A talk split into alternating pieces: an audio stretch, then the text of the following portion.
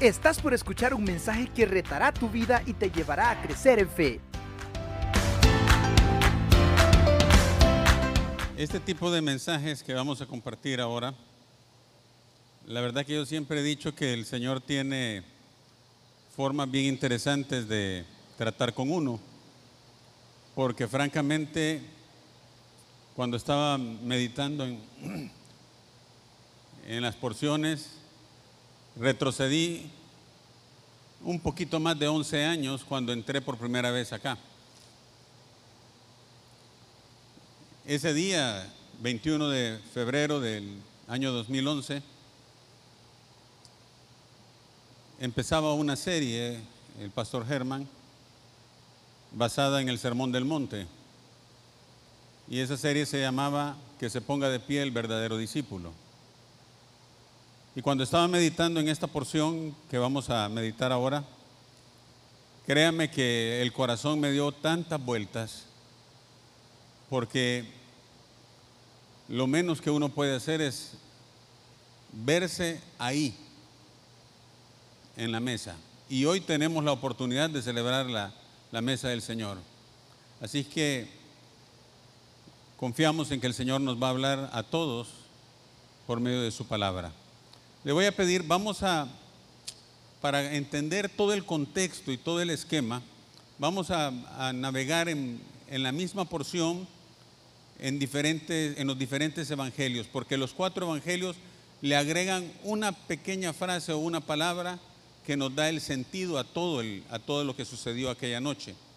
Pero tenemos que reconocer el texto base en Marcos capítulo 14, verso 17, un solo texto. Lo vamos a leer y después le voy a pedir que busque el libro de Mateo. Marcos 14 y vamos a leer el verso 17, dice, y cuando llegó la noche,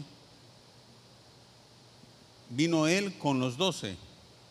Y cuando se sentaron a la mesa, mientras comían, dijo Jesús, de cierto os digo que uno de vosotros que come conmigo me va a entregar. Entonces ellos comenzaron a entristecerse y a decirle uno por uno, ¿seré yo? Y el otro, ¿seré yo? Él respondiendo les dijo, es uno de los doce el que moja conmigo en el plato. Padre, te damos las gracias por tu preciosa palabra. Tú eres bueno y te rogamos que nos hables al corazón por medio de ella. Te damos las gracias en el nombre del Señor Jesucristo. Amén. Hace unos domingos tuve la oportunidad de compartir una porción relacionada con esta noche de la que acabamos de leer. Y esa porción estaba asociada con el lavamiento de los pies que el Señor hizo justamente la misma noche de la Pascua que estaba celebrando. En esta escuela en la que el Señor nos va moldeando y nos va preparando, esa lección caló en lo profundo del corazón del apóstol Pedro. Ellos acababan de estar discutiendo por una sensación de quién iba a ser el mayor. Pero ahora va avanzando y el Señor no pierde la oportunidad y entonces lanza una segunda enseñanza. La enseñanza tiene que ver siempre con la santidad y por eso me ha encantado el tema de volver a la agenda del Señor. Porque la agenda del Señor nunca pasó de moda, hermanos. No es que cambió. Probablemente las circunstancias han cambiado, pero los temas siguen siendo exactamente los mismos. La humildad, la santidad no pasan de moda y siguen siendo como los distintivos que el creyente debe de tener en sus vidas. Esta segunda lección sirve para identificar dos cosas. Para que usted identifique a un traidor, pero también para que usted pueda identificar las características de lo que son la lealtad y la fidelidad de un discípulo. Hay un contraste tremendo en esta porción que vamos a estar estudiando. Hay una manera de transmitir precisamente en enseñanza que se llama la teoría de los contrastes. Usted enseña un contraste para que usted pueda comprender lo contrario. Para entender la belleza, no hay nada mejor que estar viendo algo que es feo. Y de esa manera usted va a poder valorar lo que es la belleza. Para que usted valore la salud no hay nada mejor que estar enfermo. Usted va a comenzar a, valorar lo que es la salud cuando usted padece una enfermedad. Y lo mismo sucede en este tema. Para poder entender lo que es la lealtad y lo que es lo que el Señor espera de nosotros con respecto a la fidelidad de un discípulo, no hay nada mejor que ver lo que es la traición, porque eso es algo que nosotros tenemos que llegar a comprenderlo, hermanos. Ahora quiero darles rápidamente un pequeño contexto para que usted se pueda ubicar. ¿En qué estaba sucediendo aquella noche, el día 14 de Nisan, que era la fecha en que se reunieron un jueves? Y para ello le pido ahora que sí busque ahí sentadito el libro de Mateo. Mateo, vamos a buscar en el capítulo 26. Vamos a leer en el verso 20. Y ya va a ver por qué algunas cosas son bien importantes. Vamos a ir verso por verso. Cuando llegó la noche se sentó a la mesa con los doce. Esa expresión es bien importante, tal vez para nosotros pasa desapercibida, pero la expresión cuando llegó la noche, realmente lo que está diciendo, acuérdese que para los judíos comenzaba el día o terminaba el día a las seis de la tarde. Por lo tanto, lo que está diciendo el escritor es una expresión en hebreo que es opsías de genómenes, que lo que quiere decir realmente es, habiendo llegado el atardecer del día jueves, estando el Señor reclinado. Ahora, ¿por qué estoy mencionando esto? Y le voy a explicar. La imagen que usted ve ahí tal vez no sea tan clara, pero es la imagen que pintó Leonardo da Vinci acerca de lo que es la última cena. Nada que ver con la realidad, hermanos. Ese cuadro está en París y cuesta alrededor de 800 millones de dólares hoy en día. Pero sabe una cosa, equivocado totalmente. ¿Por qué? Porque el texto nuestro dice que cuando llegó a la noche se sentó a la mesa. Ah, está sentado como una mesa de las nuestras. No, los judíos tenían un sistema diferente. La expresión que él se había reclinado, utilizan una palabra que en el Medio Oriente era bien conocido, que es anekeito. Y esa expresión lo que quiere decir es que ellos no tenían una mesa como la nuestra. Era una mesa muy baja y ellos se sentaban en el piso reclinados. La idea era que ellos estaban sobre su hombro, digamos, reclinados con los pies hacia atrás y ellos podían tomar con la mano derecha la comida. Y había un caso en particular bien interesante estaban reunidos de tres en tres, de manera que al anfitrión se le daba el privilegio de estar en una mesa que no era rectangular, era una mesa en U, porque ellos podían estar de esa manera reunidos como una herradura, digámoslo. Y en el extremo de esa herradura había un diván o un sofá en el que cabían tres personas el anfitrión estaba listo para poder servir. En este momento le dieron el privilegio al Señor Jesucristo de que Él fuera el anfitrión. Él estaba invitando. Normalmente lo hacía el padre de familia. Y el Señor tiene a su derecha al escritor del Evangelio de Juan, que dice que estaba recostado, pero nosotros pensamos, ah, recostado sobre su pecho, como que estuviera chineando a un bebé. No es esa la expresión. La idea es recostado sobre el pecho del que sigue a la par. Y sabe que el que sigue a la par era el Señor. Pero a su izquierda, ¿quién cree que estaba? Era Judas Iscariote, hermanos. O sea que el Señor literalmente estaba recostado, hubiera dicho el escritor, a los pechos de Judas. Y esto es bien importante para que vayamos entendiendo qué es lo que estaba sucediendo aquí en esta lectura. Y ellos estaban recostados. Y esa posición, por eso se vuelve importante, porque nos va a dar algunas ideas que nosotros vamos a ir entendiendo. Era algo especial, solemne. El apóstol Pablo dice, Cristo nuestra Pascua fue sacrificado. Esa noche era la última Pascua que el Señor celebraba con sus discípulos. Todo estaba preparado. Así como el Señor le dijo a Juan el Bautista cuando lo iba a bautizar y él, y él, no quería bautizarlo y él dijo, deja para que se cumpla todo lo que está escrito, lo mismo iba a suceder el día de la Pascua. Todo lo que la ley de Moisés decía sobre esa noche se iba a cumplir al pie de la letra. Esa era la idea. El aposento estaba preparado. Los lugares estaban listos. Los discípulos llegaron. Y dice algo bien interesante. Cuando llegó la noche. Lucas dice cuando llegó la hora. Y aquí quiero hacer un paréntesis, hermanos. La hora del culto es a las 10 de la mañana. Yo les suplico que imitemos lo bueno, que es lo que hace el Señor. Cuando llegó la hora, cuando se celebraba la Pascua, ¿a qué horas cree que llegó el Señor? ¿Puntual o tarde? Y los discípulos creen que llegaron temprano o tarde. Dice claramente, se sentó a la mesa con los doce. Así que buena idea es tomar un ejemplo. Así como hay detalles como cuando uno lee que deja la tumba y todo está ordenado, lo mismo usted cuando se levanta, deje ordenada su cama. Son cosas que usted va a aprender de la escritura.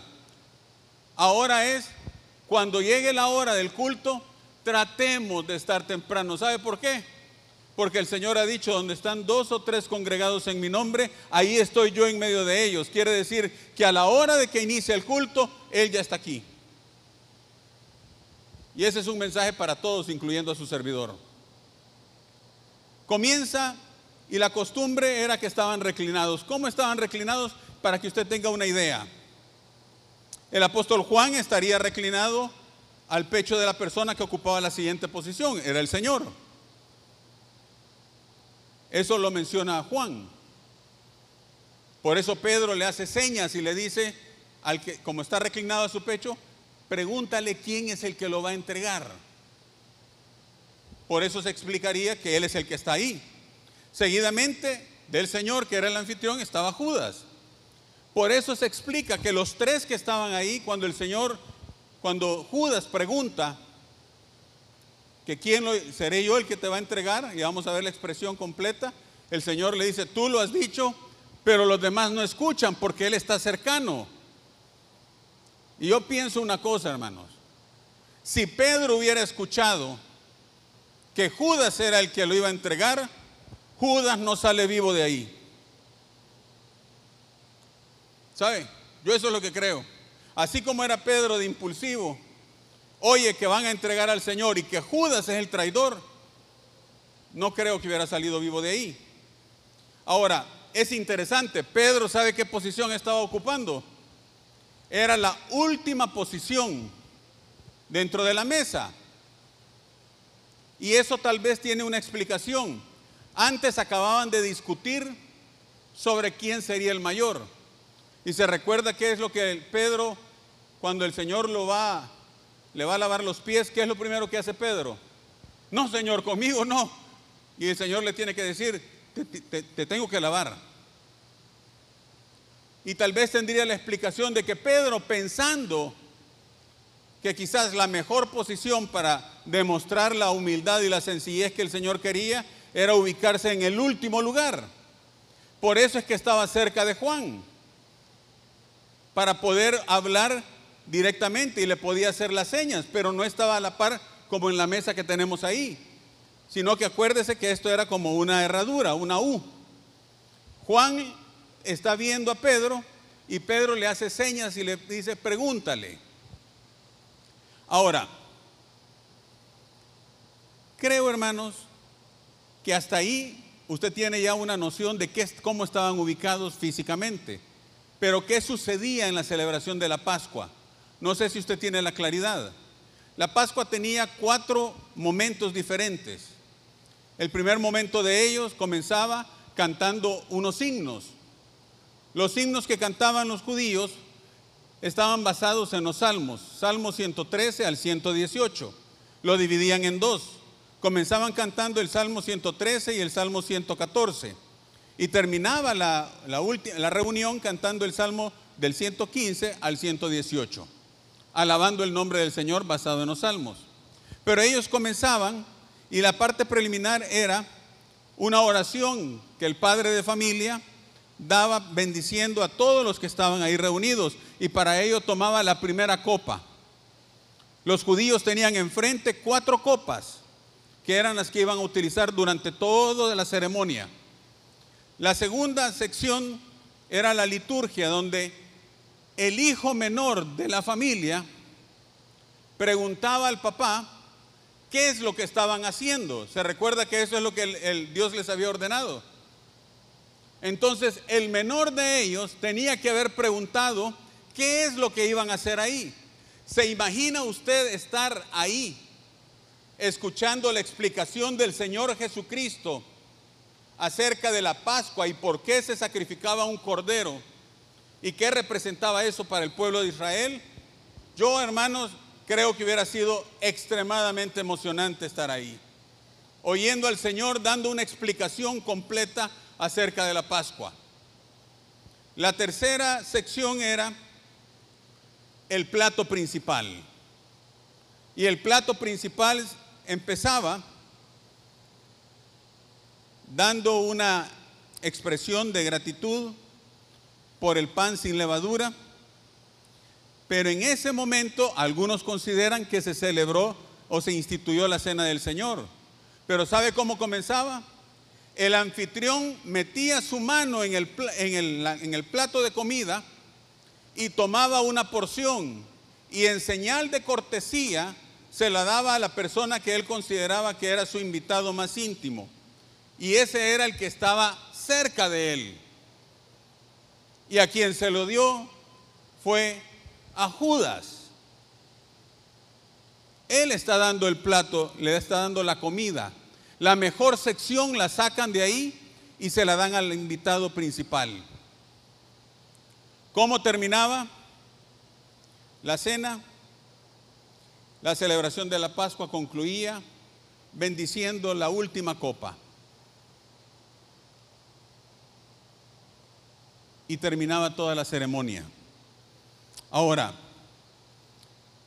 en el verso 21 dice, y mientras comían, dijo, de cierto os digo que uno de vosotros me va a entregar. Imagínese usted el ambiente. Están celebrando la Pascua, acaban de estar oyendo una enseñanza, está todo en un ambiente sumamente sublime, especial.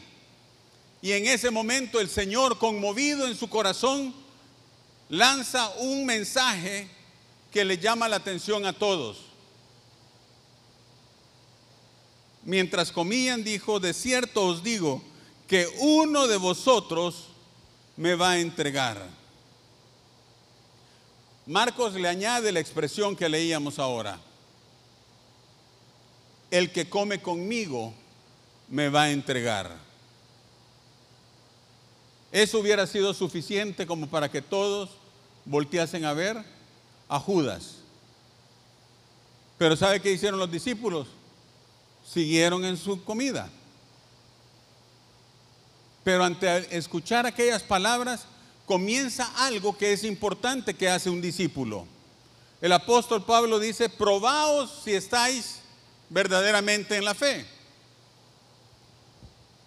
La celebración de la mesa del Señor es uno de los mejores momentos que Pablo le dice a la iglesia en Corinto que uno debe de hacer, que es probarse a sí mismo los apóstoles comienzan a preguntar de una manera sincera, Señor, ¿soy yo el que te va a entregar? Y mire la expresión, verso 22, y entristecidos en gran manera comenzó cada uno de ellos a decir, ¿soy yo, Señor? Entonces él respondiendo dijo, el que mete la mano conmigo en el plato, ese me va a entregar. A la verdad el Hijo del Hombre va según está escrito de él. Mas hay de aquel hombre por quien el Hijo del Hombre es entregado. Bueno le fuera a ese hombre no haber nacido. Entonces respondiendo Judas al que le, el que le entregaba, dijo, soy yo. Y le ruego que subraye la siguiente expresión. Soy yo, maestro. Los once discípulos habían preguntado, ¿soy yo, Señor, el que te va a entregar? ¿Soy yo, Curios, el Señor del universo, el dueño de todo? ¿Soy yo el que te va a entregar? Pero ¿sabe lo que hace Judas? Revela lo que hay en su interior. Tres años y medio caminando con el maestro escuchando sus enseñanzas todos los días. Estaba en la mejor escuela espiritual, pero después de tres años y medio no le reconocía como su Señor.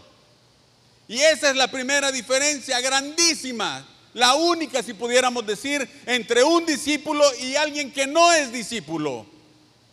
Reconoce el señorío de Cristo en su vida. Le hago la pregunta, ¿Es usted el que preguntaría, Señor o Maestro, Rabí, el que nos enseña? ¿Qué hubiera preguntado usted? No es cuestión de léxico, no es cuestión de palabras, es cuestión de lo que uno cree. ¿Se acuerda lo que yo le decía acerca, al inicio? No es un tema solamente de reconocer a un traidor, es que el Señor quiere enseñarnos qué es lo que motiva a un traidor. Judas había recibido todos los beneficios que recibieron los apóstoles. Recibió el título de ser apóstol. Ahí estaban los doce apóstoles. Después de toda una noche de oración, el Señor llega y escoge a sus doce apóstoles. ¿Y quiénes eran? Uno de ellos, Judas, recibió el privilegio de ir a predicar el Evangelio probablemente recibió el poder para hacer milagros. Si usted lee el Sermón del Monte, hay personas que no son cristianas, pero en el nombre de Cristo pueden hacer un milagro. ¿Y sabe por qué? Porque la gracia de Dios es tan grande que hace que su sol salga sobre buenos y malos, aunque no lo merezcan. Pero eso de ninguna manera lo hace discípulo. Eso es solamente ser el canal de bendición de parte de Dios. En aquel tiempo me dirán, en tu nombre hicimos señales, en tu nombre echamos fuera demonios. No los conozco, les va a decir el Señor. ¿Por qué? Pueden hacer cosas extraordinarias, sí, pero no son mis discípulos. ¿Por qué? Mis discípulos o mis ovejas oyen mi voz. Ellas me conocen y yo los conozco. ¿Seré yo rabí? ¿Cree usted que hay una gran diferencia entre Señor y Maestro? Sí que la hay. No sé si usted se había fijado en ese detalle, pero es clave. Judas había recibido no solamente el derecho de ir a predicar el Evangelio el privilegio, quizás el poder, pero había recibido también otras cosas le habían dado el lugar de preeminencia para cuidar las finanzas, era el tesorero. No tiene nada que ver con nuestro tesorero, quiero aclararlo. Porque este tesorero metía la mano en la bolsa de vez en cuando. Era ladrón, dice Juan. Este influía sobre los demás discípulos. Cuando aquella mujer llegó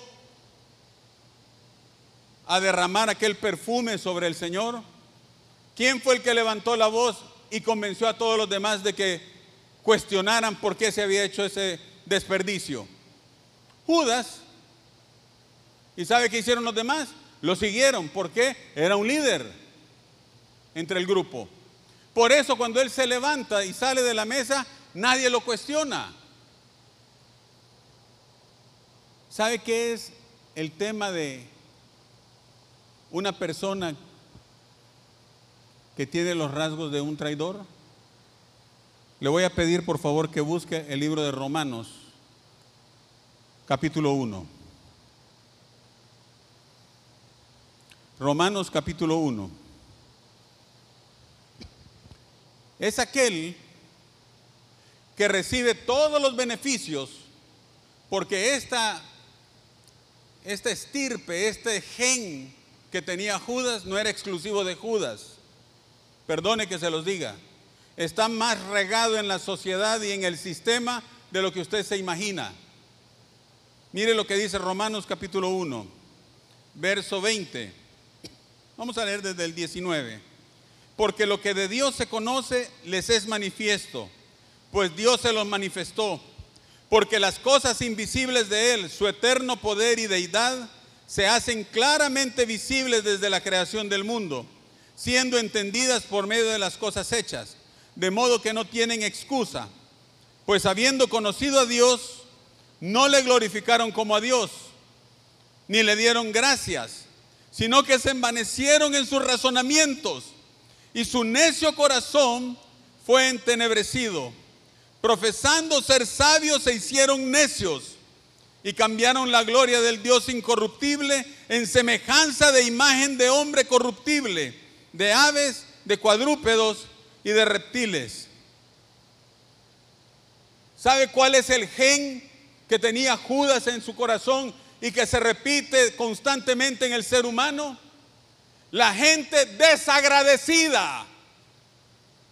La gente que no le da las gracias a Dios ni por un día que ha amanecido. Porque el sol salió esta mañana y fue maravilloso. Porque tuvo comida. Porque tuvo respiración porque pudo caminar, porque llegó el atardecer y fue maravilloso contemplarlo. Esa gente que vive como que Dios no existe. Esa gente tiene el síndrome y tiene el gen que tenía el traidor. Profesando ser sabios se hicieron necios. ¿Y sabe por qué? Porque no le dieron las gracias ni le dieron la gloria a Dios. ¿Seré yo, Señor? Buen examen de conciencia se hicieron los discípulos. Es lo que se espera que nosotros hagamos esta mañana aquí, antes de tomar la cena. ¿Por qué? Es el momento de examinarnos cómo estamos, hermanos. ¿Qué cosas hemos hecho buenas y qué no hemos hecho bueno? La idea no es abstenerse de tomar la cena. La idea es, pruébese y coma, dice el apóstol. Participe.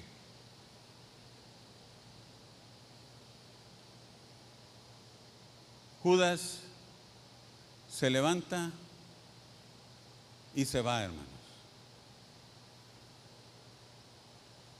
Pero yo quiero terminar ahora diciéndole una comparación que traté de entenderla. La diferencia entre un discípulo con su lealtad y su amor por el Señor versus un traidor. Ahí habían dos personas en esa mesa que fueron probados. Ahí estaba Judas y estaba Pedro.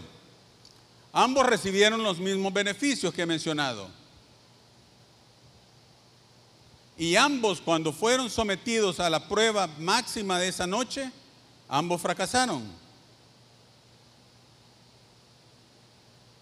¿Sabe cuál es la diferencia? Que el corazón del creyente, del verdadero Hijo de Dios, no necesita que le den un gran sermón para reconocer cuando se ha equivocado. A veces basta que cante un gallo para que recapacite. Pedro llegó a maldecir que no conocía al Señor. No conozco a tal hombre.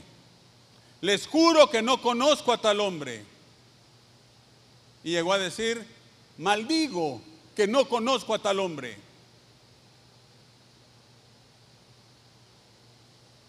Judas lo traicionó. Ambos fallaron. Pero ¿cuál es la sensibilidad del verdadero discípulo, que cuando oye cantar el gallo, recuerda las palabras de su Señor y comienza a meditar y a llorar amargamente sobre lo que le había sucedido. A tal grado que cuando el Señor resucita, ¿qué es el mensaje que le manda a decir a Pedro? Díganle a Pedro que he resucitado y que nos vamos a reunir. ¿Cómo termina la historia de Judas? Él siente un remordimiento pero no recuerda ninguna de las palabras del Señor. Lo que hace es que va a tirar las monedas y se ahorca.